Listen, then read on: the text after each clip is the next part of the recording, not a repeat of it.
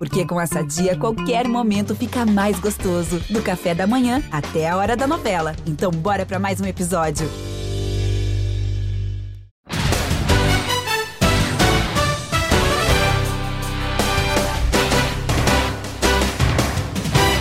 Galera, começando mais um episódio do nosso Primeira Descida, episódio número 86. Eu sou o Giba Pérez e estou aqui apresentando esse episódio para vocês, enquanto o nosso Fabrício Capaldi está de licença paternidade. Eu prometo que eu vou parar de falar isso no futuro, porque você já deve estar sabendo de cor o que está acontecendo. Hoje temos um episódio muito especial, porque eu tenho aqui dois torcedores para fazer uma resenha sobre a NFC Leste. Temos aqui, primeiro, a Clara Cazé, que vem algumas semanas aqui com a gente. Bom dia, boa tarde, boa noite, Clara. Oi, gente. Mais uma vez é um prazer estar participando da primeira descida.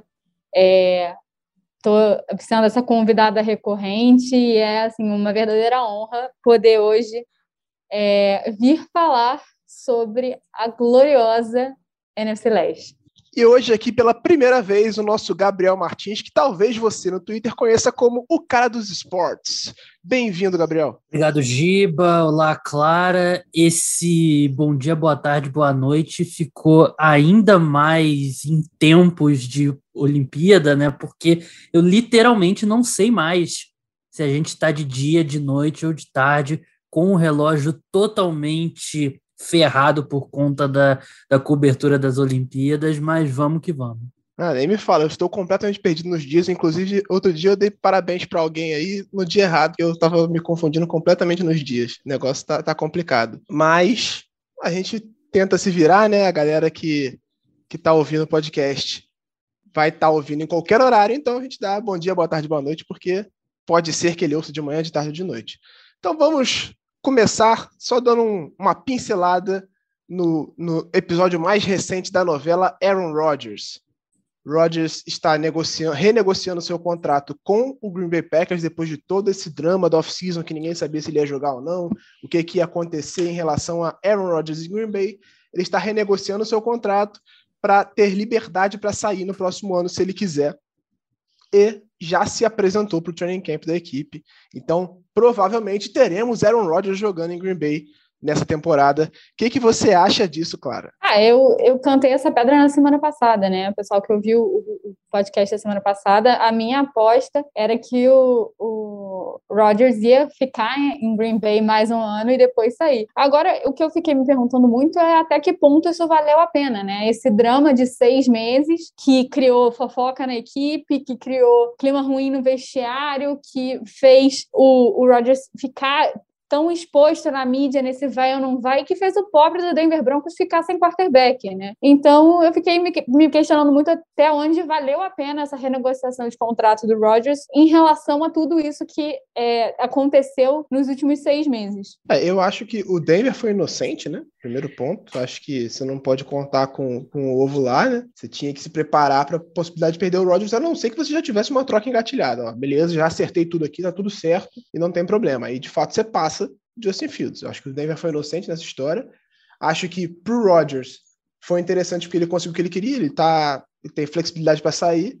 Acho que quem se deu pior nessa foi o Green Bay. O que, que você acha, Gabriel? É, eu primeiro, eu essa questão do Denver Broncos, eu eu não acho que é tão certo assim que eles deixaram passar o Justin Fields por não por acharem que conseguiriam o Aaron Rodgers. E como você falou, se eles achavam que eu consegui o Aaron Rodgers mas não estava lá escrito no papel ainda, não tinham apertado mão ou dado um ok virtualmente que fosse, aí realmente foi muita inocência deles, né?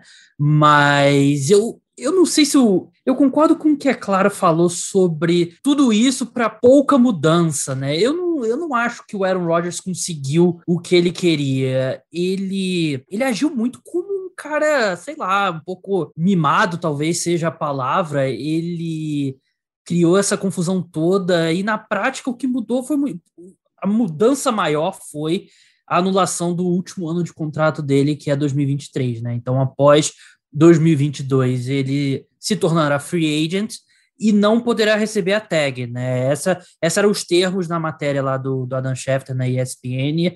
Não sei ainda se já foi assinado isso, mas fazia parte dos termos. E quanto a essa questão de ah, a gente vai te ajudar, a gente vai ver sua situação de novo em 2022 e tal, eu, eu não sei o quanto isso vale na prática, porque o Rodgers ele vem de uma temporada de MVP.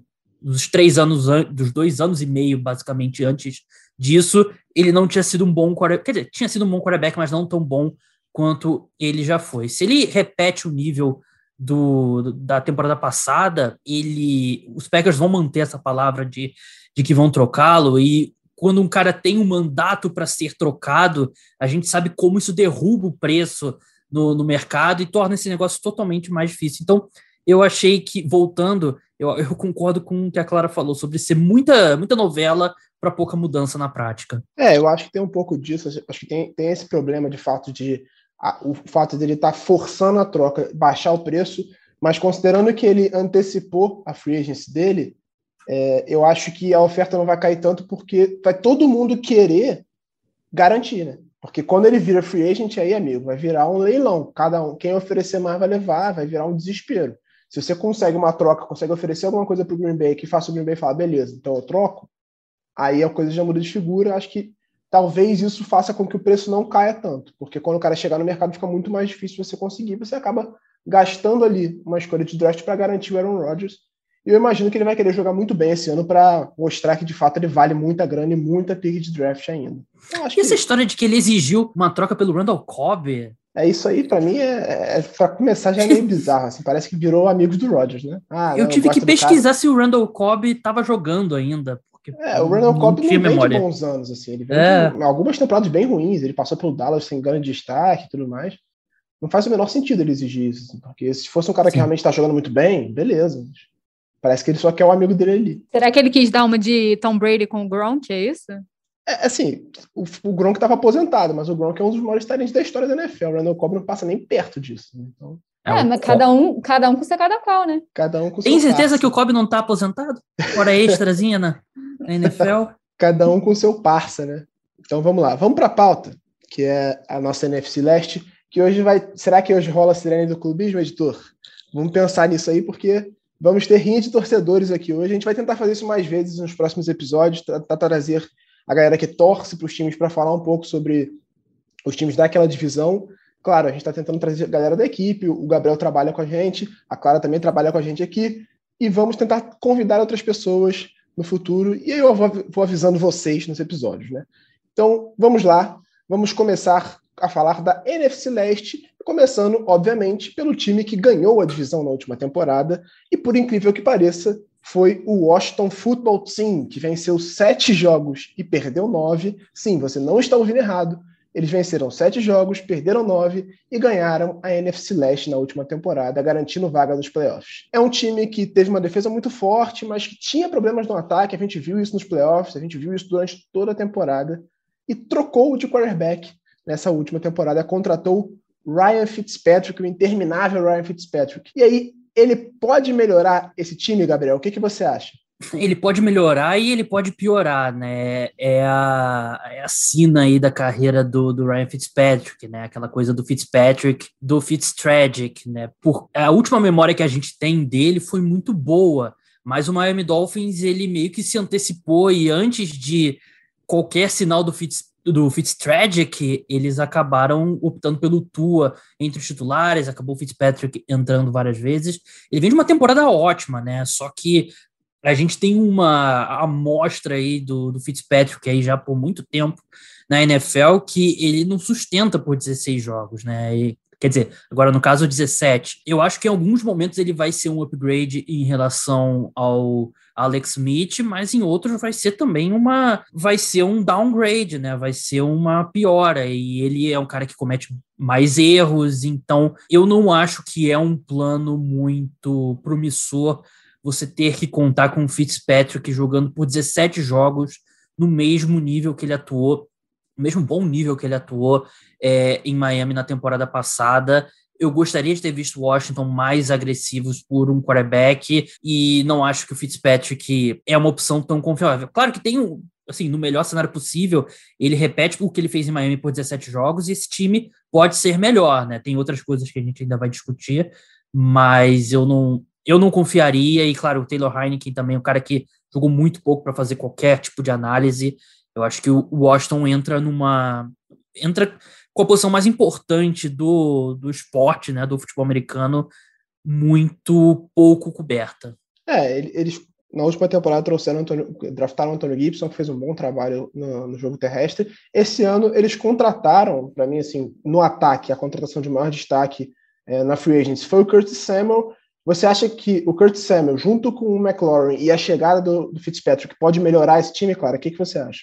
Cara, eu acho que é, pode sim. Ele eu acho que o Washington precisava de um segundo recebedor, né? E eu acho que o Curtis Samuel ele, ele pode fazer esse, esse, essa função, né? Em 2020 ele não teve uma temporada tão sensacional assim. É, eu acho que ele estava em Carolina, se eu não me engano. E mas eu acho que ele, ele pode ser útil, assim, não, ele não é um mau jogador. E eu acho que ele não vem para atuar como o, o, grande recebedor de Washington, né? Ele vem ser o segundo cara e aí eu acho que ele não, não achei uma aposta ruim de Washington, não. É, o Curtis Samuel é, um, um, jogador que se provou na universidade muito versátil, um, um wide receiver que também consegue sair bem do backfield, consegue correr com a bola. E acho que até por você ter o McCaffrey, ele foi mal utilizado. O, o, time não usou tanto ele com essa versatilidade dele, porque você tinha o McCaffrey saindo do backfield também, recebendo passes, e acabou que meio que conflitou ali e ele não foi tão bem utilizado assim. Mesmo quando o McCaffrey estava machucado, eu acho que o Samuel foi pouco aproveitado no time. Acho que ele podia ter tido um impacto maior e, e podia ter ajudado mais o Carolina. Gabriel, você vê algum calouro desses que o Washington draftou tendo um impacto imediato? Você acha que, não, esse cara aqui vai chegar e vai, vai impactar diretamente no time? Não vejo. Eu, o linebacker que eles selecionaram de Kentucky, né, o Davis, não lembro o primeiro nome agora dele, é, eu acho Jamie que ele é um bom jogador. É, Jamie Davis. É, eu acho, eu gostava dele como prospecto, mas eu não, não acredito. Primeiro que é um linebacker, né? Linebacker acho que você tem, tirando os grandes, você tem um impacto limitado. Mas eu não vejo ninguém ali com, com grandes condições de ter um impacto. Eu acho que o grande nome aí que eu tô curioso para ver esse ano é como você citou, Antônio Gibson, que terminou muito bem a temporada. Ele é um cara que todo mundo via basicamente como aquele running back para receber passes exclusivamente, né? Mas ele já mostrou alguma mostrou alguma promessa para ser aquele running back completo, né, que pode fazer tudo, ser um excelente recebedor, um excelente corredor. Então, eu quero ver a evolução dele e eu gosto da chegada do Curtis Samuel, como você falou. Eu acho que em termos de arma ao redor do Ryan Fitzpatrick, ele encontra uma situação bem melhor do que o Alex Smith. A linha ofensiva que ainda é um problema, né? Mas em termos de skill positions, o Fitzpatrick chega num time muito melhor armado do que o Alex Smith e o Dwayne Haskins tinham na temporada passada. É, eu acho que um, do, um prospecto, né, um recém-draftado que me chamou a atenção foi o Samuel Cosme, que ele era de Texas, e eu acho que ele pode fazer uma diferença atuando como left tackle, né, ele faz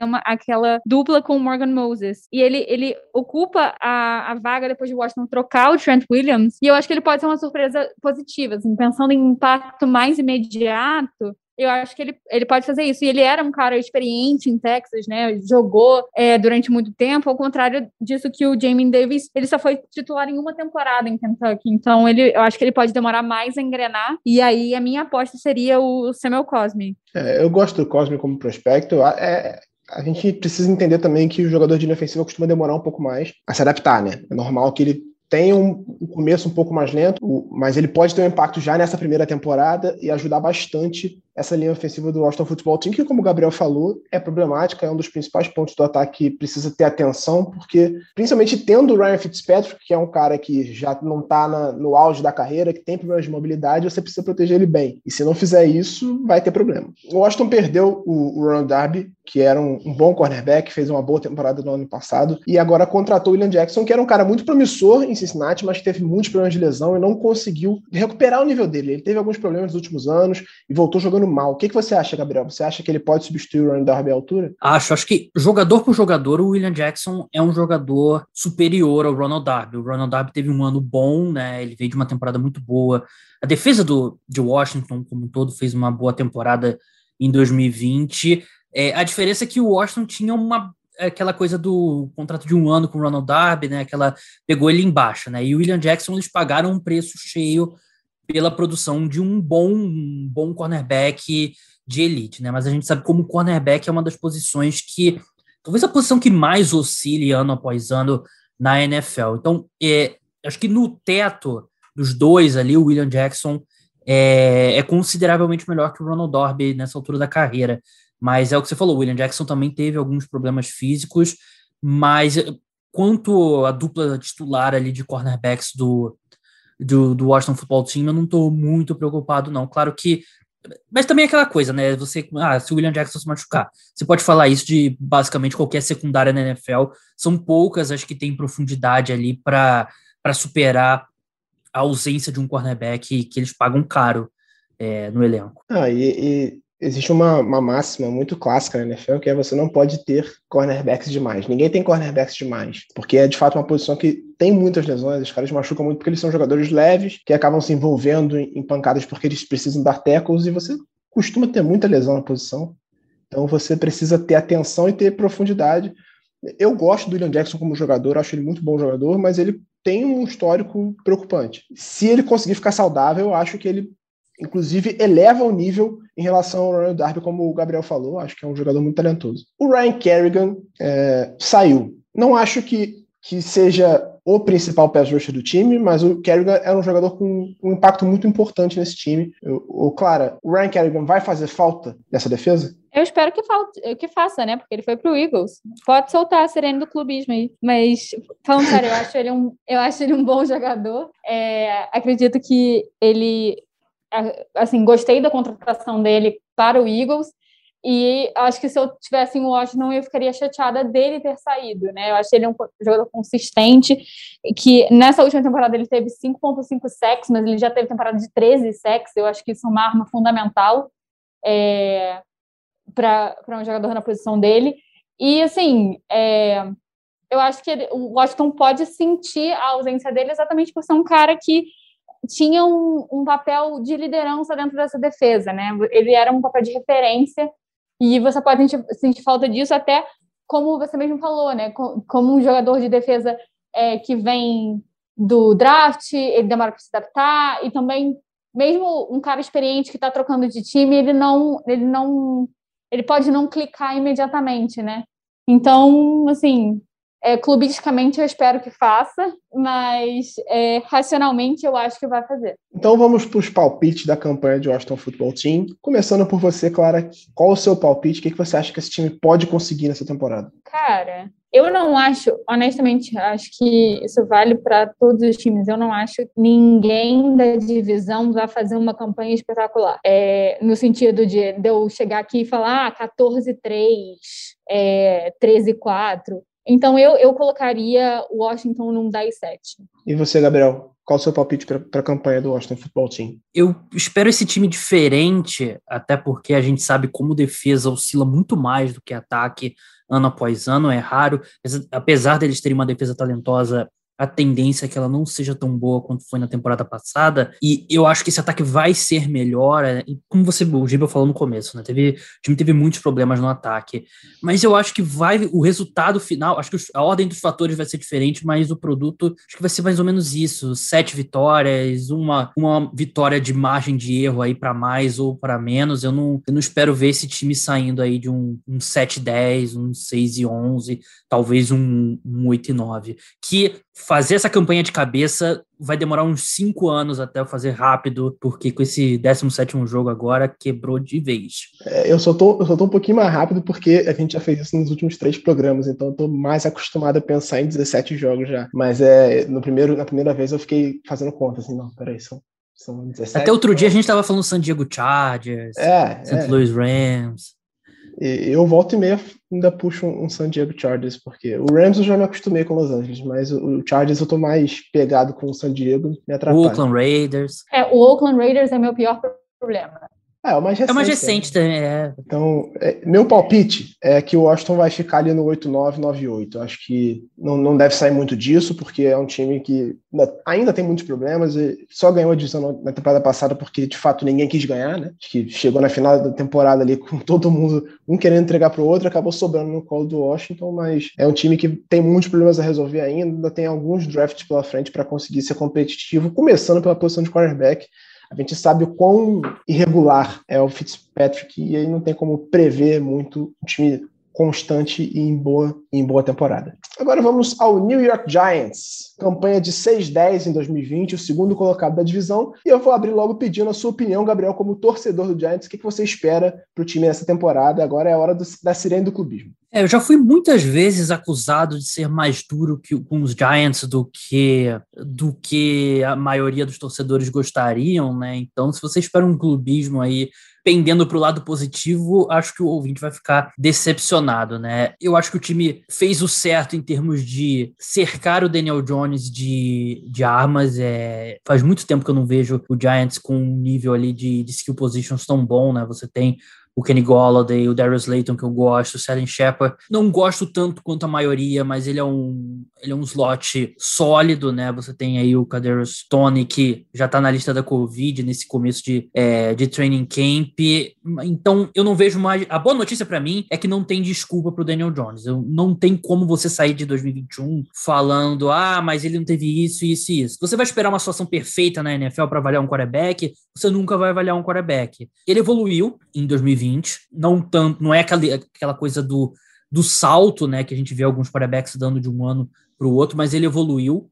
Então ele vai ter oportunidade. Eu não tenho uma expectativa muito grande com ele, eu não, não gostava dele como prospecto, eu era um pouco mais duro do que deveria na época, ele me surpreendeu positivamente em alguns momentos, mas eu, eu não consigo ver eu não consigo imaginar o Daniel Jones sendo um dos 10, 12 melhores quarterbacks da NFL. Ele não é um cara que protege muito mal a bola, em termos até de fumbles, né? Ele tem uma visão periférica bem ruim, ele não sente a pressão, mas não no ponto, aquela coisa, ah, ele não sente a pressão, mas não no ponto positivo, no ponto negativo, porque o defensor tá chegando perto dele e ele não, ele não nota acho que os números dele são um pouco inflados por um pouco de estatísticas que variam muito, não são sustentáveis na NFL, né? Passes longos e tal. Resumindo o que eu falei, se quiser cortar depois e resumir para o final, não, não estou muito otimista para essa temporada. Claro, você, você vê o Daniel Jones dando um salto para ser um titular de bom nível na, na temporada, na NFL, ou você espera que ele mantenha o que a gente viu nos últimos anos? É um jogador que é inconstante, tem uns momentos de brilho que chama atenção, você olha e fala, pô, esse cara tem potencial, mas ele nunca consegue entregar uma coisa regular. Eu concordo com o Gabriel nesse sentido. É, eu não acredito que eu tô mais otimista que o, que o próprio Gabriel com, com o Giants. Eu não desgosto do, do Daniel Jones. Eu acho, eu vejo assim potencial, né? Isso que você falou de, de ver. Às vezes, às vezes ele cata um cavaco e cai sozinho rumo a um touchdown. Mas eu acho que eu vejo ele como um quarterback que ainda pode evoluir. Assim, eu acho que ele não é um caso um caso perdido de ser um quarterback mediano, né? Porque existe na NFL esses caras que são fadados a serem quarterbacks medianos, eles vão ser reservas, training camps, e vão ficar ali rondando os quarterbacks titulares. Eu acho que ele ainda não está nesse nível. Acredito que ele possa evoluir. Acho que ele vai virar um dos 10, 12 melhores quarterbacks da liga, como o Gabriel falou, esse ano. Não acho. Até porque ele ainda é muito novo. É difícil você ter um quarterback muito novo que você fale, uau, esse cara já tá pronto, sensacional. São efetivamente exceções. Eu acho que ele, ele pode se desenvolver e assim, eu não não acho que ele é um caso perdido. Eu acho que ainda pode, ele ainda pode trazer coisas positivas pro Giants. Gabriel, a linha ofensiva continua sendo para você a principal preocupação para esse ataque? Boa pergunta, porque eu ainda me preocupo muito com o Daniel Jones. E, assim, a gente sabe como o quarterback ele influencia tanto o desempenho da linha ofensiva quanto o contrário, né? E, e o Daniel Jones é um cara que convida bastante a pressão, ele não é um cara que. Você vê que grandes quarterbacks ajudam a sua linha ofensiva tanto quanto a linha ofensiva o ajuda, né? E um cara como o Daniel Jones, claro que você não vai esperar ele no, entrando no terceiro ano que ele faça algumas coisas que veteranos fazem, né? Mas ele é um cara que atrapalha o desempenho da linha ofensiva pela forma como, como eu falei antes, ele acaba caindo em algumas pressões, ele não sente muito a defesa chegando perto dele, mas a linha ofensiva é péssima, né? A linha ofensiva ali, você, para ela ser mediana, você vai precisar o, Andrew Thomas manter a evolução que teve no final da temporada. Acho que muitas vezes a gente cai um pouco em, em erros, achando que o que o jogador jovem apresentou em dezembro é, vai continuar na próxima temporada. Muitas vezes isso não acontece, né? Então, ele que começou muito mal a temporada e o pessoal criticou muito, né? Porque outros tackles foram selecionados depois e tiveram sucesso, mas se ele continuar a evolução em relação a dezembro do ano passado, de repente o Nate Solder ali vindo do. Ele vai ser. Você projeta ele como um swing tackle, né? Um cara que possa entrar no lugar do, do Matt Burt ou do, do Andrew Thomas dá para ter uma linha mediana para baixo, ali, o vigésima melhor linha ofensiva da NFL, vigésima segunda melhor linha ofensiva da NFL, que já seria uma evolução em relação ao, ao que foi na, na temporada passada. Mas, de novo, eu acho que falta muito de ajuda a esse grupo, né? Eu acho que com um bom esquema, um quarterback ali protegendo um pouco mais a linha ofensiva, com passes rápidos, lendo bem o jogo, já ajudaria bastante, coisa que os Giants não tiveram, ambas as coisas, né? Esquema e ajuda do quarterback. Os Giants não tiveram em 2020 e eu continuo não confiando no Jason Garrett para montar um esquema bom ali que, que vai ajudar o setor, né? Você sabe, né, Giba? A gente que você, eu, você, a Clara, que a gente, a gente sabe o quanto que é importante o esquema para a linha ofensiva, né? Porque você pode, tudo bem, ter uma linha ofensiva como a dos Dallas Cowboys em 2014, que tinha titulares de altíssimo nível nas cinco posições, ótimo.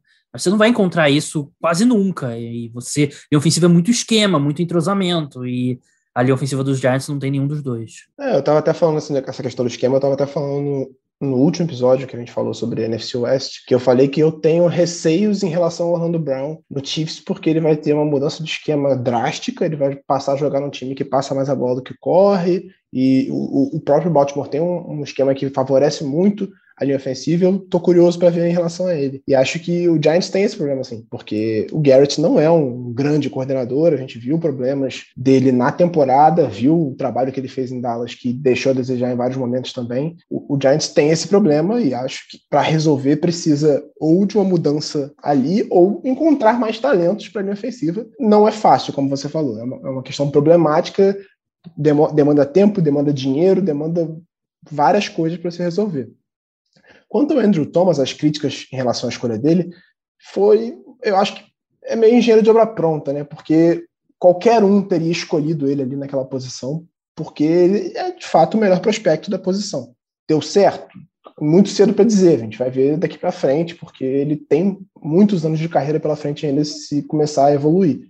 Mas não acho que tem que pegar tanto no pé do cara. É qualquer, qualquer jogador de qualquer posição que você seleciona alto e jogadores na prime, mais baixos, na primeira rodada, na segunda, acabam atuando melhor, vai ter essa crítica, né? Justo ou não, vai ter essa crítica, é inevitável. É, pois é. Claro, quanto o Kenny Golladay pode ter de impacto na evolução desse ataque? Você vê ele melhorando o Jones, por exemplo? Vejo eu acho que desde a saída do Odell, o Giants ele não, eles não tinham um, wide receiver assim, principal. E eu acho que não só melhorar, o, eu acho que ele facilita a vida do Jones, né? Porque com a chegada dele, você pode acabar deixando o Shepard e o Slayton mais livres para serem mais usadas pelo Jones, né? Você cria um, uma, um leque de opções maior para o quarterback e um, le, um leque de opções maior para a defesa contrária marcar, né? Então, eu acho que isso vai ajudar o, o Jones no sentido de que com mais opções ele consegue passar a bola mais rápido. Ele não só, tal, assim, hipoteticamente, né?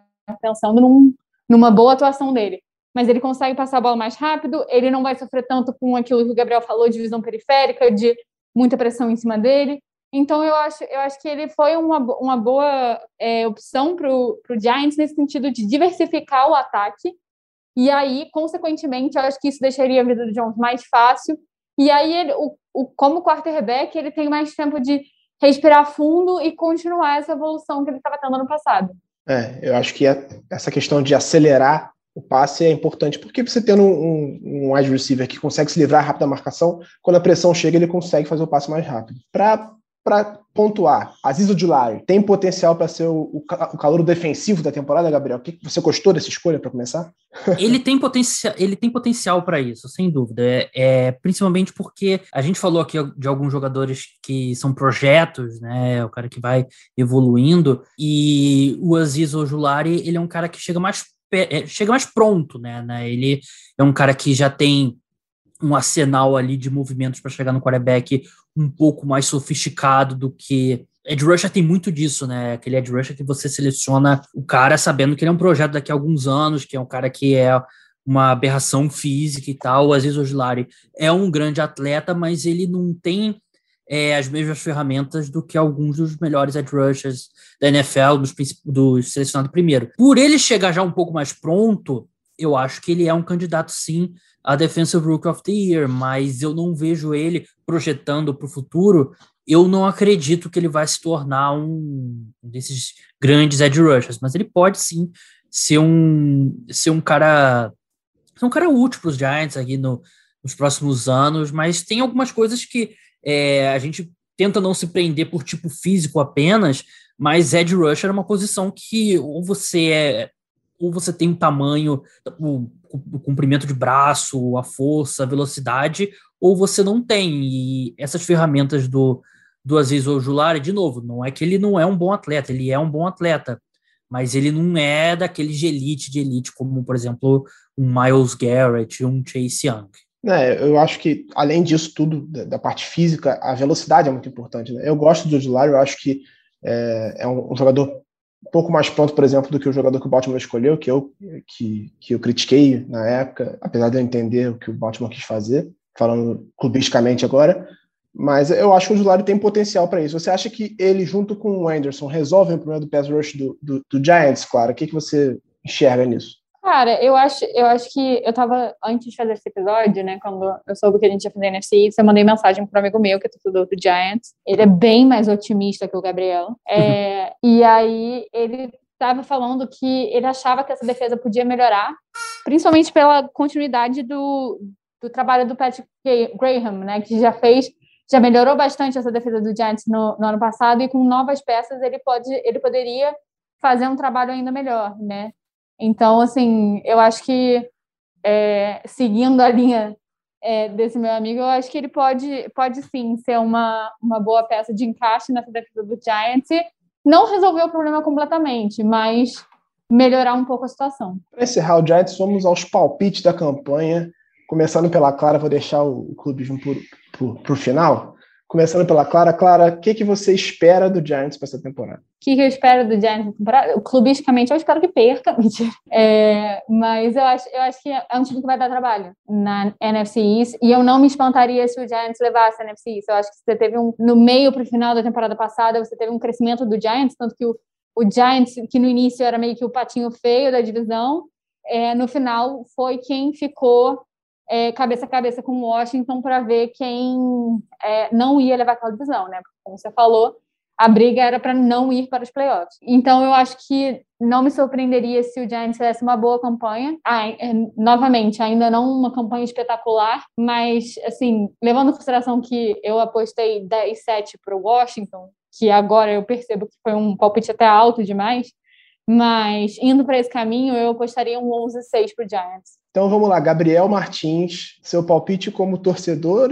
Você pode fazer dois palpites se você quiser, um como torcedor, outro como analista, que você é muito competente. É, eu, como vocês notaram, não estou tão otimista assim. Eu acho que a, a, grande variável do a grande variável da temporada dos Giants é o Daniel Jones mesmo. E como eu falei, eu, eu simplesmente não vejo um teto muito alto nele. Eu arriscaria oito vitórias para o New York Giants. É, a defesa é boa, tem aquela oscilação natural, mas eu acho que ela é construída pela forma certa, né? Tem uma secundária profunda, só que também o calendário é muito mais difícil é, esse ano do que foi na última temporada, então eu acredito que oito vitórias e nove derrotas é o, é o que eu espero para o New York Giants. Mas se o Daniel Jones, se, me, se ele me provar muito errado, o que é possível, apesar de eu nunca ter errado um palpite na minha carreira, há quem diga, mas eu eu acho que o Giants vence em oito jogos. Eu estou ali no nove vitórias e oito derrotas, talvez dez vitórias se o, se o Daniel Jones realmente elevar o patamar e jogar no nível melhor. O time tem potencial, melhorou o ataque, a linha ofensiva me preocupa um pouco ainda, mas o, o Giants para mim, nesse momento, figura ali junto com o Washington no segundo time da divisão. Passando para o próximo, vamos falar sobre o Dallas Cowboys, campanha 2020, também seis vitórias e dez derrotas, terceiro colocado da divisão. E eu já levanto perguntando para vocês, começando pelo, pelo Gabriel, é o melhor elenco da divisão, na sua opinião? Até meio que por, por muita por falta de opção, né? É, acho que a gente não tem uma grande divisão, né? E claro que se você pega a defesa, aí dá uma queda grande, mas esse ataque do Dallas Cowboys é, continua sendo muito bom, só que também tem muitas interrogações, né? Muita gente que você espera que volte bem de lesão, né? Principalmente na linha ofensiva e o Dak Prescott. Então, também é um time que eu acho que tem uma amplitude de resultados muito grande para essa temporada do Dallas Cowboys, mas eu, colocando dessa forma, se eu tivesse que escolher um desses quatro elencos para seguir em frente como elenco do meu time, eu escolheria o Dallas Cowboys. Falando sobre a lesão do Deck, o Deck teve uma fratura de tornozelo gravíssima na última temporada, jogou seis jogos e depois não, não conseguiu recuperar, obviamente, perdeu o resto da temporada. É, era um dos principais quarterbacks do ano até se machucar, estava jogando muito bem, passando para mais de 300, 400 jardas por jogo quase. Obviamente, o desempenho do time despencou depois que ele machucou. Não que o Dallas estivesse maravilhoso antes, o Dallas estava perdendo jogos muito por conta da defesa, não por causa do ataque. A defesa não estava conseguindo corresponder, o ataque marcava 20, 30 pontos e a defesa não conseguia segurar o adversário e acabava perdendo do mesmo jeito. Claro, você espera um, um deck recuperado totalmente, sem grandes problemas e jogando muito bem novamente, ou a gente vai ver um deck ainda penando um pouco, tendo um pouco de dificuldade para jogar, muito por conta da lesão que ele sofreu? Cara, eu acho, eu acho que ele sofreu uma lesão muito grave, né? Como você falou, uma fratura de tornozelo, que foi, assim, na hora você, você via que era feia, e eu acho que vai depender muito de como ele vai conseguir evoluir nesses training camps e na, na preseason, né? Porque eu acho que é, ele tem talento e qualidade para ser um grande quarterback essa temporada? Tem. Mas a questão não é se ele vai ter talento ou qualidade, a questão é se ele vai ter físico. Porque às vezes o que acontece é que o cara ele tem uma lesão que é, acabou com a temporada dele ano passado. Ele estava tendo uma ótima, ótima é, campanha, né? Ele individualmente. É, tendo uma ótima campanha e como você falou, passando para 300, 400 jardas por jogo, e aí ele faz essa lesão, ele fica fora da temporada, ele demora para se recuperar, ele, e aí eu acho que também existe, eu acho que também é natural do ser humano, que o cara entre meio cabreiro, né? Meio de deixa eu apoiar meu pé melhor, deixa eu proteger o meu tornozelo, entendeu? Eu acho que principalmente no início da temporada, ele ainda vai estar tá tentando é, entender de novo como a dinâmica funciona. Não, o cara não vai deixar de saber como jogar futebol americano, mas eu acho que ele vai ter que se readaptar ao ritmo, que é um ritmo muito intenso, ainda mais nessa temporada que vai ter mais um jogo. E eu não me assustaria é, se ele chegasse no início da temporada mais receoso, mas ao mesmo tempo não é, eu não acho que é o torcedor do Dallas se desesperar, né? Eu acho que ele merece um, um crédito de uns dois, três jogos para ele se reambientar. E assim, eu acho que o, o deck tem tudo para voltar com qualidade, mas não é algo que eu apostaria meu dinheiro nisso. É, o, o deck, para mim, é, é, um cara que foi subestimado por bastante tempo, inclusive pelo próprio Dallas, demorou muito a pagar ele. Para mim, é um quarterback de excelente nível, desde o ano de calor dele, para um cara que foi escolhido no, no, segundo dia. Se foi segundo dia, né? Não, foi terceiro dia. Uma escolha de terceiro dia ele entrar como calor e ser titular durante toda a temporada é impressionante. É um jogador muito talentoso e acho que ele consegue voltar. Eu acho que nos primeiros jogos, de fato, ele vai ter alguns problemas, vai ter alguma dificuldade ainda por falta de ritmo, mas depois ele vai se recuperar e vai jogar normalmente. Gabriel, você, eu particularmente gosto muito do, do, do trio de wide receivers do Dallas Cowboys. Eu acho que os três são muito talentosos. Para mim, o melhor da NFL. Você concorda com isso? É, então, fazendo, tirando aqui a, atrás da cortina desse podcast, né? Eu recebi essa pauta do Giba. Foi o que, Giba? Dois minutos antes da gravação? Sim. Eu, sim. eu gosto de pensar nessas.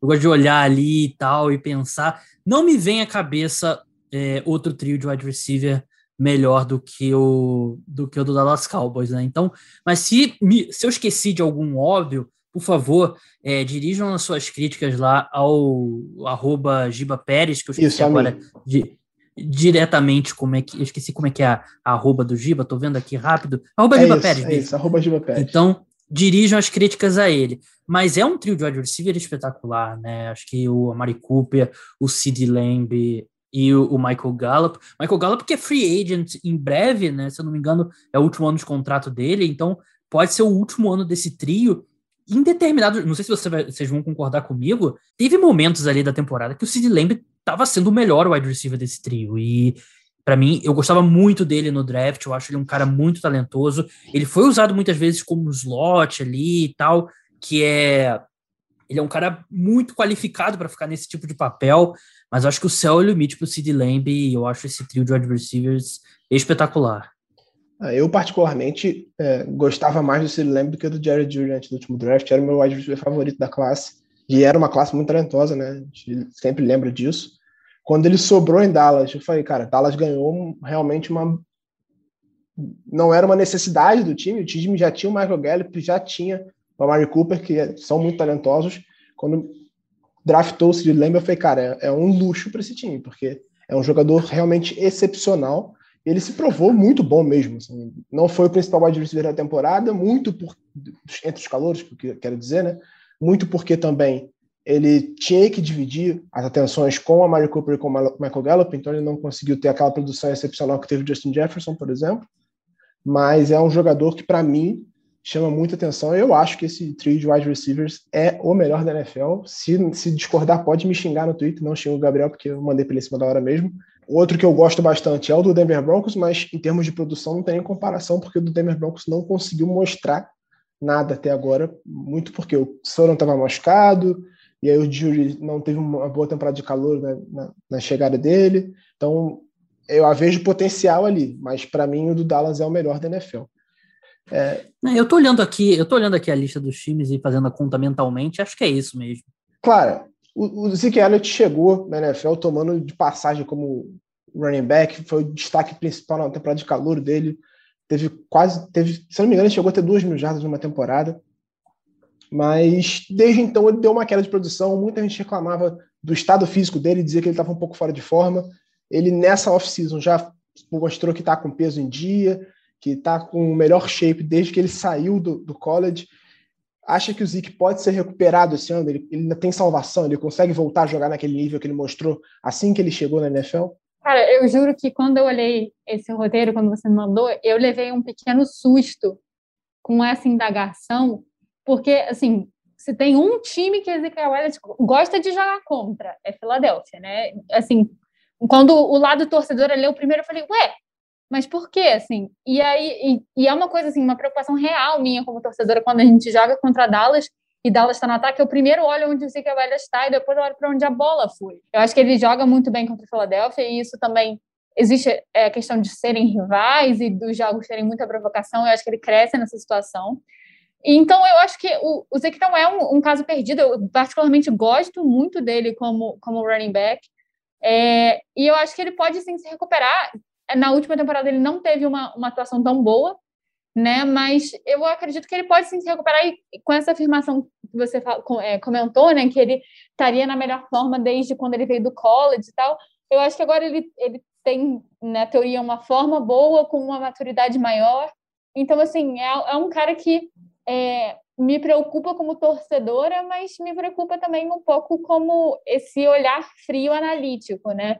Eu particularmente realmente gosto do, do Zeke e assim não me surpreenderia se ele voltasse para aquela forma que a gente conhece. Eu particularmente era apaixonado no Elliott na universidade enquanto jogador. A gente sabe que fora de campo ele tem problemas de comportamento que a gente já viu em redes sociais, mas enquanto jogador, ele no college em Ohio State me chamou muita atenção, eu adorava ver ele jogando. E quando ele chegou na NFL, ele mostrou isso também, ele se mostrou um cara muito, muito talentoso. É que a gente traçou um sarrafo muito alto para ele também. Não é que ele esteja trágico nas últimas temporadas, mas ele já não é, é nos últimos anos aquele Zeke que a gente viu no começo da carreira sendo impressionante.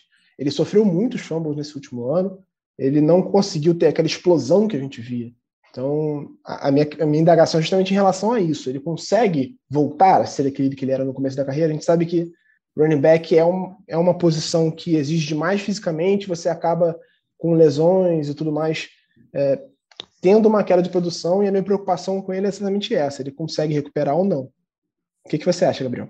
Snap por snap, o Tony Pollard foi melhor do que ele na, na última temporada, né? Eu não acho que isso é nenhum absurdo de falar. Claro que ele tem uma uma carga menor de carregadas, o Polo, mas o Ezekiel Elliott foi péssimo na, na última temporada. E assim, claro que a gente está julgando aqui o jogador. Mas se você levar em conta o jogador e o contrato dele, ele não vale os 13 milhões que o, o cap number dele esse ano, né? O que o, vai contar para a folha salarial dos Cowboys, ele não vale esse dinheiro. Nenhum running back vale esse dinheiro, né? Running back simplesmente é, acontece, né? A posição não é tão importante assim. Você consegue com um grupo ali, você com um bom esquema, boa linha ofensiva, você não precisa pagar 13 milhões para um running back para ter uma boa produção no jogo terrestre.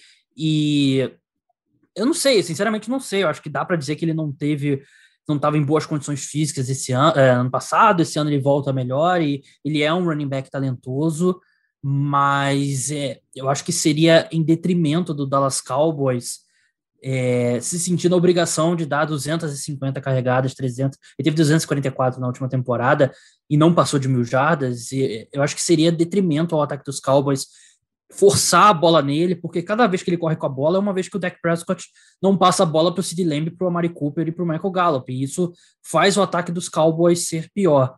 Então, se você me colocasse duas opções, o Ezekiel Elliott vai voltar a ser o que era no começo da carreira, ou depois de 2022 ele não vai estar no Dallas Cowboys, levando em conta que ele tem 12,4 milhões de dólares em 2022, então ele não, na próxima off-season não tem como sair dele, na, depois disso já não tem mais valor garantido. Se você me coloca essas duas opções, eu diria que ele não vai estar no elenco do Dallas Cowboys em 2023 e pode parecer que é ódio ao running back, não é, é apenas a realidade. O running back não se mantém no auge por tanto tempo e você consegue ter produção de bom nível sem precisar pagar tanto dinheiro assim para um cara como o Ezekiel Elliott. É, Gabriel é mais um da nossa seita de hates aos running backs. Eu, particularmente, sempre falo aqui que sou totalmente contra escolher um running back na primeira rodada, especialmente na quarta posição, que foi o que o Zeke foi escolhido.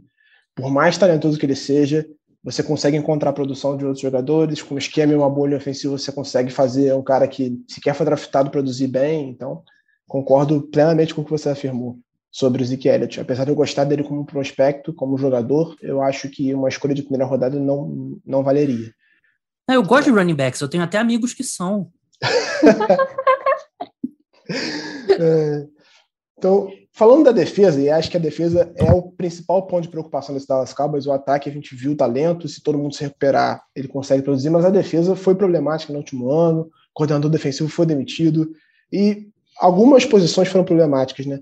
Principalmente ali o, a, o meio do, da defesa, a posição de linebacker, que também é uma posição que você precisa encontrar um cara que seja muito talentoso para ele ter valor, porque a maior parte deles só serve contra o jogo terrestre, e Van Der Esch e Jalen Smith foram escolhas altas de draft, não jogaram bem na última temporada, e agora o Dallas draftou o Micah Parsons na primeira rodada, uma escolha alta, e trouxe o Keanu Neal, que era safety, no Atlanta Falcons para jogar de linebacker, aparentemente. Vocês acham que essas mexidas resolvem? Você acha, Clara, que essas mexidas resolvem o meio da defesa do, do Dallas? Cara, eu particularmente gosto muito do Micah Parsons. Eu acho, assim, quando não era prioridade do Eagles, alguém da posição dele, né? A gente, a gente precisava de um wide receiver.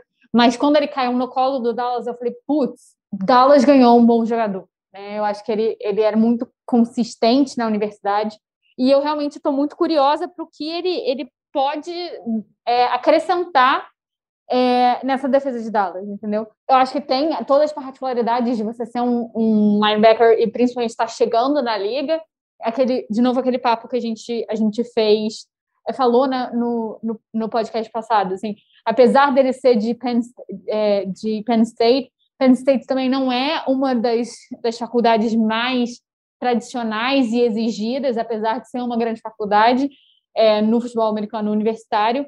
Então, eu acho que ele vai precisar passar por um processo de adaptação, assim, mas como jogador, como prospecto, e assistindo ele no college, eu gostava muito dele. Então, assim, eu acho que o Dallas fez uma boa escolha e, assim, é, se o Eagles precisasse de alguém nessa posição, eu, eu escolheria o Michael Parsons. Gabriel, considerando que, para mim, na minha opinião, a secundária foi um grande problema do Dallas na última temporada, é, o Keanu Neal não poderia ter um impacto maior jogando de safety do que descendo para linebacker? A secundária continua sendo um problema nessa defesa? É, a questão do Keanu Neal é um pouco física, né? A gente não sabe se ele tem mais a, aquela, a velocidade que ele já teve em algum momento para jogar como safety. A secundária é terrível do Dallas Cowboys. Eu estou aqui com a nome por nome. Provavelmente você, os Cowboys serão como titulares o, o Trevon Dix, que foi totalmente assado, queimado de todas as formas possíveis na, na, última temporada. Você vai ter Anthony Brown, que é um cara que nos melhores momentos é um cara ok, Calvin Joseph, safeties dele, deles provavelmente serão Donovan Smith, Donovan Wilson e o, o Demonte KZ. Então, a secundária tem potencial para ser pior da NFL, né? E não é que não é que a defesa do Dallas Cowboys foi ruim na última temporada. Principalmente na primeira metade, a gente estava falando de uma defesa que era historicamente ruim, que estava ali perto com os, os, times que mais cederam jardas e pontos por jogo. E não teve uma grande injeção de talento. O Micah Parsons, apesar de ser um ser humano bem questionável, ele é um baita linebacker, é o que tudo indica. E o Keanu Neal, como eu acho que essa transição pode correr bem dele para linebacker, e aí você tem o Van você tem o Jalen Smith, que não vem de um bom ano, então o Van se machucou muito.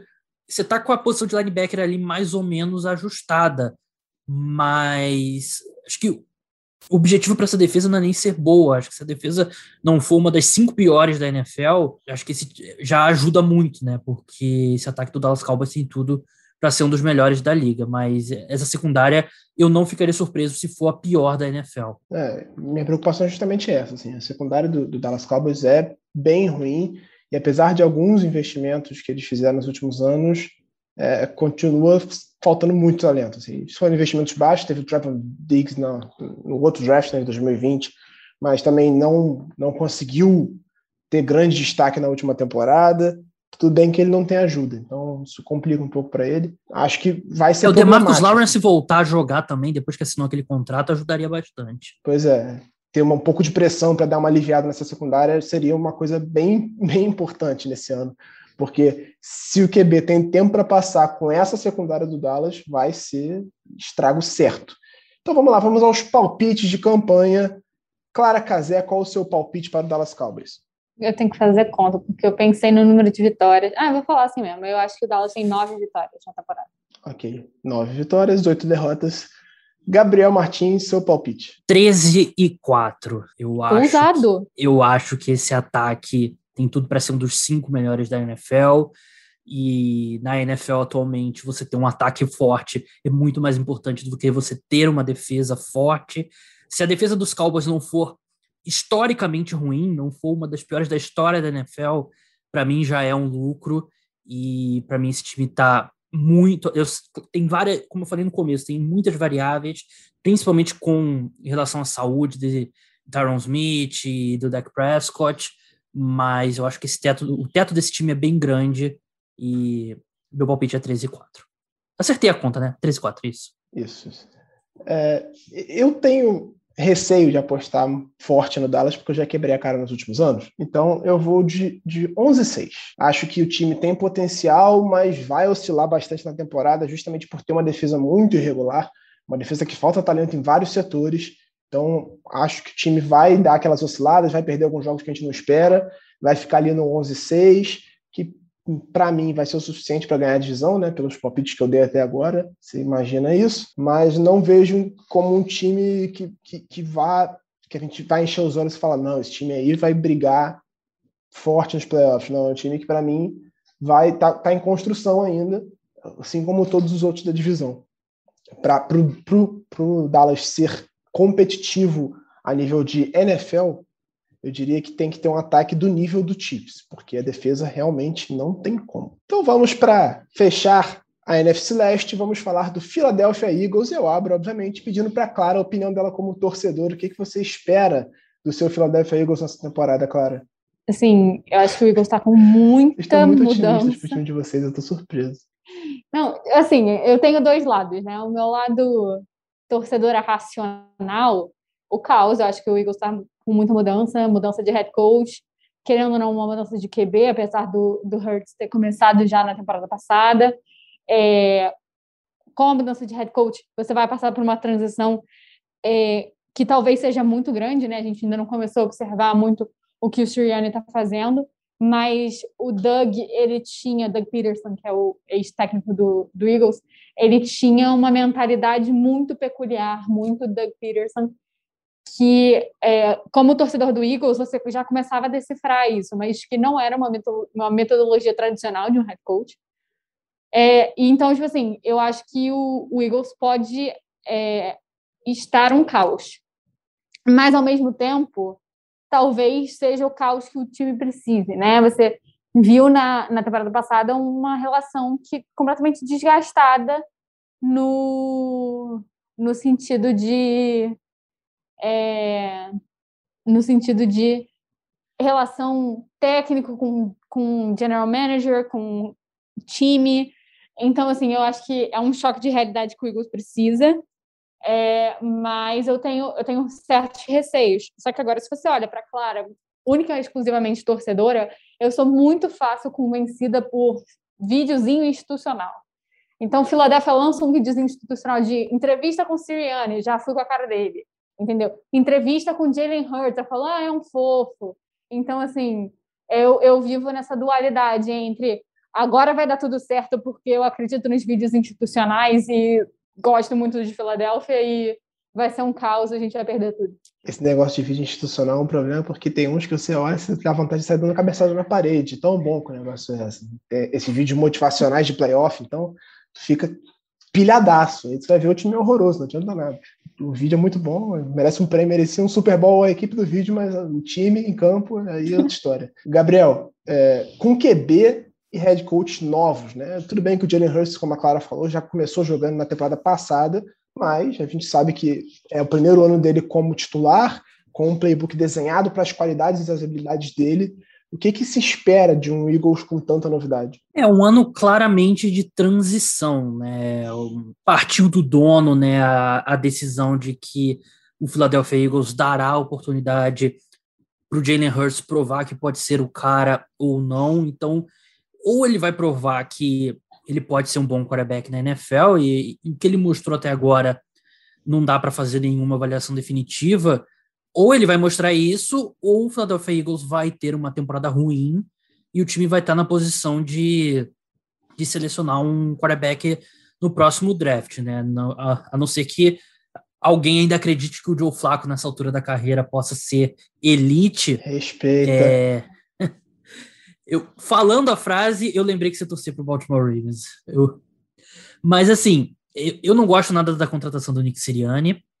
E, e para mim é um sinal, e um sinal que o Philadelphia Eagles já deu no passado, que é eles perderam o Andy Reid, meio que decidiram que ele ia sair, né? Não dá para chamar de demissão, porque eu acho que o contrato dele que acabou, mas enfim, saiu o Andy Reid, eles trouxeram o Chip Kelly, um ano bom, resto desastre, e é o que eles fazem, trazem o Doug Peterson, que era o assistente do, do Andy Reid no, no Kansas City Chiefs.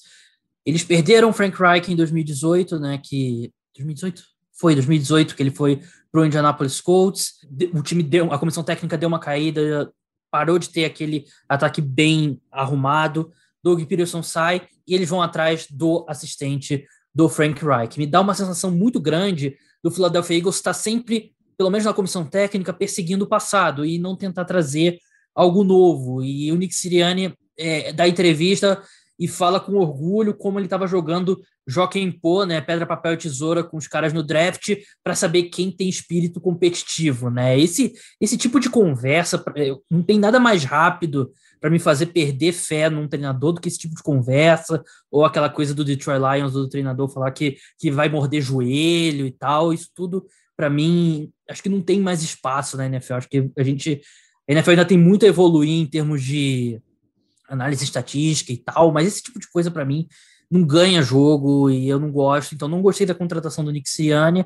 Sobre o Jalen Hurts, eu até estou curioso para saber a opinião da, da Clara, porque o torcedor assiste melhor, assiste com mais atenção do que qualquer um, mas assim, é um cara que tem as ferramentas, é um cara que parece ser muito esforçado, mas o pouco que ele jogou na última temporada, ele foi muito mal como passador, né? Ele é um, é um grande corredor, mas ele foi dos quarterbacks que tiveram pelo menos 200 jogadas em campo, ele teve o menor índice de passes completados acima da expectativa, né, que é uma estatística avançada que leva em conta a porcentagem de vezes que determinado passe é completado para avaliar o, o porcentagem de passes que o quarterback acertou. Ele também foi um dos últimos ali, é, EPA por jogada, né? Que é uma estatística também avançada, que avalia quanto de expectativa de ponto acrescentou cada jogada. Ele ficou ali em 29. É, de novo, uma amostra muito pequena, não dá para fazer uma avaliação definitiva positiva ou negativa.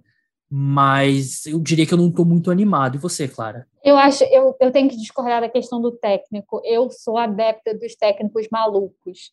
No futebol americano, na NBA, no futebol brasileiro, eu sou adepta dos técnicos malucos. E eu acho que Filadélfia responde bem a técnicos malucos, né? O Chip Kelly é maluco, o Doug Peterson era doido de jogar pedra, porque eu nunca Fé nos malucos. Não, o Doug Peterson nunca vi alguém. Gente, alguém que faz um Philly Special numa quarta descida de Super Bowl contra o Tom Brady, é, é para jogar pedra, porque não bate bem na cabeça. Eu acho que é, o Eagles se dá bem com técnicos malucos, e eu tenho uma teoria para isso. Eu falei, comentei isso até com o, o, o Giba outro dia. Assim, todo mundo fala de ah, o Seahawks tem na torcida o 12 jogador. Show, tem. O Eagles tem na torcida o segundo head coach. Então eu acho que quando o cara ele chega com essa maluquice e com essa coisa e tal, a torcida se identifica e ela passa a apoiar o cara. Eu acho que uma das coisas que mais prejudicou o Carson Wentz foi o momento, o turning point que ele racha com o Doug, a torcida se identifica com o Doug, assim, isso foi um senso comum de Philadelphia, assim, tinha muita gente que não queria que o Doug Peterson saísse, que ficou questionando muito, é, então, e o, o, ele racha com o Doug e o Carson Wentz é visto pela torcida como um vilão da história, né? Como o cara que não queria estar mais jogando ali, o cara que estava fazendo corpo mole. E aí, muito também dessa pressão do, do Wentz sair é uma pressão da torcida. Eu acho que o, o, o Eagles é, um, é um, uma franquia que ouve muito a torcida. Então, eu acho que talvez, é, acredito nisso, né? Que o Sirianni falar, ah, eu estava jogando pedra, papel e tesoura no draft, essas coisas, eu acho que também parte desse, dessa, dessa estratégia de conquistar a torcida, sabendo que a gente só gosta de técnico lelé. É, mas, então, assim, é, eu, eu falo que eu, no vídeo institucional, eu gostei do Sirianni justamente por isso, né? Por ele ter esse um espírito em relação ao espírito, né? Não em relação ao jogo, porque o jogo a gente não conseguiu ver muito, mas em relação ao espírito, algo muito parecido com o Doug, que era é, algo que a torcida de Filadélfia gostava torcida de Philadelphia abraçava. É, em relação ao Jalen Hurts, eu acho que ele, ele, como você falou, ele demonstrou muito pouco e ele chegou numa situação que é, hoje, né, quase um ano depois, já se sabe que o clima do vestiário era horroroso dentro do Eagles, que isso foi um grande é, turning point né, no time o, o Hurts ele chega num, num clima de, de horroroso, ele chega bancado pelo, pelo treinador, bancado pela, pela direção, mas contra o franchise quarterback, é, ele tem que conquistar todo mundo ali do ataque, né, que estava acostumado a jogar com com Wentz. E uma prova disso, por exemplo, é que o principalmente depois que o Hurts entrou, o Zach, o Zach Hurts nunca foi tão mal aproveitado em Filadélfia na vida dele, porque ele era um cara muito fechado com o Wentz e existiu essa resistência em jogar com o Hurts, né? É, então eu acho que assim ele, eu particularmente gostei dele quando ele entrou e não sei se isso também é uma perspectiva que o Wentz estava muito mal e quando o Hurts chegou eu conseguia ver alguma evolução no ataque, mas eu estou realmente curiosa assim. É, não tô no sentido de ah, vai ser horrível e tal. E, assim, com todo respeito ao, ao Giba e com todo respeito a todos os fãs do Baltimore Ravens, eu achei a contratação do Joe Flacco como quarterback reserva horrorosa para o Eagles. Respeita. Voltando, mas voltando para o ponto da torcida, né? Depois que o Nick Foles fez o que fez, a posição de quarterback reserva no Eagles é um ponto de atenção, é um, um cara que está tá no holofote não necessariamente da mídia, mas da torcida, né? Você tem é, das últimas é, quatro temporadas, né? O Super Bowl e as três seguintes, você em todas precisou usar o seu quarterback reserva com tempo, em algum momento. E esse é um dos motivos que eu acho que justifica a escolha do Hurts na segunda rodada do draft do ano passado. porque eles entenderam que eles precisavam de um cara novo para estar tá ali e não ficar dependendo é, de alguém é, mais experiente. É, e aí eu acho que esse ano eles, eles precisavam de um cara mais experiente é, para guiar o Hurts, precisavam, mas quando você apela para o Flaco, que é um cara que já foi MVP de Super Bowl, que tem toda uma história, que é muito atrelado ao Ravens até hoje, a imagem dele, eu acho que isso também gera uma pressão no, no, no Hurts é, em relação com a torcida, que se ele começar a ir mal, as pessoas vão querer o Joe Flacco. Só que as pessoas vão querer o Joe Flacco MVP do Super Bowl. Não vão querer o Joe Flacco que estava no Jets e vai entrar para tapar buraco. Então, assim, eu acho que eu particularmente não gostei da contratação do Flacco, é, mas eu ainda tenho esperança no Hurts. Se tem alguém que entende do que o, o Foles fez, é o Flacco, que já fez melhor que ele, que foi uma boa corrida na, nos playoffs. Mas vamos, vamos Quantos dar... Quantos passes o Joe Flacco recebeu em, em, Super Bowl? Nenhum, mas ele foi MVP do Super Bowl não. também. E ele não foi interceptado nenhuma vez na, na campanha dos playoffs. Então vamos lá, vamos tocar o barco, senão a gente vai se estender demais. É... Gabriel, você acha que o, o, o, Eagles foi certeiro na escolha do Devonta Smith? Boa pergunta. Isso inclui subir por ele né, no meio da pergunta ou a escolha em si? Inclui tudo. A escolha tem o movimento de subida. O contexto como um todo. Eu não. Assim, foi uma subida não muito grande, né? Subiu ali da, da 12, se não me engano, para 10, né? Então não foi tão caro assim. Eu tenho as minhas reservas quanto ao Devonta Smith, porque, de novo, é, você não.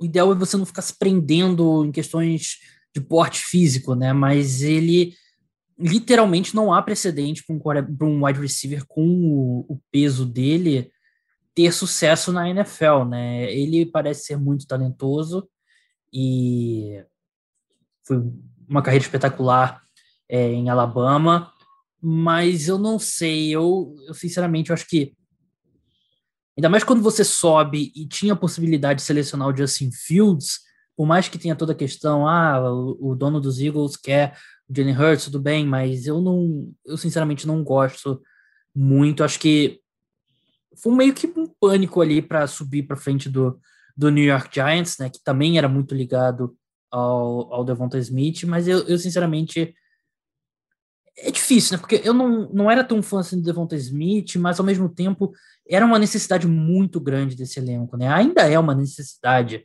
mas eu não. Vai parecer que eu vou ficar em cima do muro, mas eu, eu não odiei, mas também não amei a escolha. É, eu gostava muito do jogador, mas eu fico preocupado também com essa questão física. Ele vai tomar muita pancada e ele precisa ganhar massa.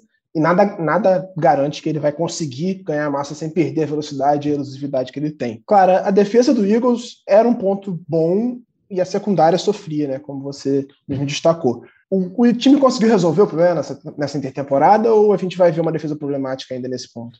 Cara, eu, eu não sei. Eu queria muito que o Rafão tivesse aqui para falar mais em detalhes sobre a galera do Vikings que está vindo para o Eagles, né? Acho que, como o Gabriel falou, é, a gente acompanha, mas um torcedor acompanha muito mais. Mas, assim, realmente, se você olhar a defesa do Eagles, né, o problema é a secundária. Quando você tem ali é, a linha defensiva, você tem caras que são gigantes, Fletcher Cox, Brandon Graham, que sempre deram conta do recado e muitas vezes salvaram aquela linha aquela secundária, porque a secundária realmente era muito fraca. Eu acho que o Eagles foi inteligente em, em reforçar essa secundária, porque em Filadélfia existe também a cultura da defesa forte, né? Como você tem uma defesa forte, acho que você acaba dando mais tranquilidade para o ataque, que eu acho que é o que o Hurts efetivamente precisa nessa temporada. Então, assim, é, eu estou muito curiosa para ver o que, o que essa secundária com, pode, pode apresentar com esses novos reforços, é, mas eu acho que ainda é muito cedo para dizer que ainda é o problema é, com os reforços novos. Até porque os reforços podem chegar e não encaixarem nessa, nessa secundária, né? É uma secundária que tem muita dificuldade e que foi perdendo peças importantes né, ao longo do tempo. É, eu acho que perdeu o Malcolm Jenkins a, na, na última temporada, né, é, foi algo que foi muito determinante para o Eagles. Ele era um líder, eu acho que ele era um ponto de referência. Mas você também é, perdeu pessoas dessa secundária que eu acho que não vão fazer tanta falta assim, né? Que é o caso do Jalen Mills, por exemplo. Ele tinha uma identificação com a torcida, ele era lá o Green Goblin, mas eu acho que ele, ele fazia um trabalho muito fraco. É, então, assim, eu tenho expectativas boas para essa nova secundária do Eagles. E, assim, como qualquer defesa, eu acho que você conserta o carro andando, né? Então, assim, eu espero que ao longo da temporada eles consigam ir se acertando e é, fazer uma campanha melhor do que as, as secundárias Eagles estavam fazendo. E, assim, é, a secundária é um problema desde aquele time do Super Bowl. Era, era com certeza o ponto fraco daquele time do Super Bowl era a secundária do Eagles. É, então, acho que é um problema crônico do time, né, ao longo desses últimos, sei lá, cinco anos, pelo menos. E eu espero que essas novas peças tragam, tragam frescor assim, para essa linha. Então vamos lá, para encerrar a análise do Philadelphia Eagles, começando pelo palpite do Gabriel Martins. Gabriel, o que, que você espera para o time nessa temporada? Eu acho que o Philadelphia Eagles é um time inteligente e eu acho que se eles perceberem que perceberem cedo que não é um time, essa configuração atual não é uma configuração que vai ser competitiva, eles vão vão tirar o pé e a gente já viu o Philadelphia Eagles é, a gente lembra daquele último jogo contra o Washington. Eu acho que vai ser uma temporada ruim, mas no, no médio prazo pode ser bom para a equipe essa reestruturação e diria que cinco, quatro vitórias é o, é o mais realista, na minha opinião. Qual é a sua opinião como torcedora e como analista muito competente também? O que, que você espera do Philadelphia Eagles? Cara, eu acho, eu acho, eu gosto muito ainda da minha defesa, né? Pensando na primeira linha, é, acho que eles são caras que fazem diferença e Acho que principalmente nessa temporada o Graham vai crescer muito, ele recebeu é, o badge de capitão, acho que ele pode crescer muito, então eu confio nessa defesa. Acho que a gente pode fazer uma campanha, assim, sendo otimista, 7-10. É, até porque tem muitos lugares avaliando o calendário do Eagles como o calendário mais, mais fácil da NFL, né? É, mas, assim, lado torcedora, existe uma, uma zica histórica na, na NFC Leste, né? Que eu, eu ia levantar esses dados, mas por causa da correria de Olimpíada acabou não dando. Mas que existe uma zica histórica na NFC Leste que quase todo ano o último colocado do ano anterior ganha a temporada seguinte. Nunca, nunca entendi isso, mas é um, um fato da divisão. Então a gente conta com a superstição, né? Que vai aqui, né? Se se o Philadelphia Eagles ganhou aquele Super Bowl como ganhou, é, quem sou eu para duvidar desse time? É, eu tô aqui no, no 6-11, porque depois que o Flaco assumiu o time, ele vai ganhar cinco jogos. Tô brincando, eu acho que 6-11 é, um, é uma campanha decente. Acho que depende muito do que o Jalen Hurts vai conseguir entregar nessa temporada. Eu tô curioso para ver, é um jogador que eu acho interessante. É, eu não gostava dele quando estava em Alabama, mas depois que ele foi para Oklahoma, eu já passei a ver ele com outros olhos. E eu tô curioso para ver como ele será como titular agora, em definitivo, do Philadelphia Eagles, né? Então, acho que podemos encerrar por aqui. A gente falou bastante, tem bastante episódio aí pra galera ouvir, né? A galera que chegou até aqui. Forte abraço.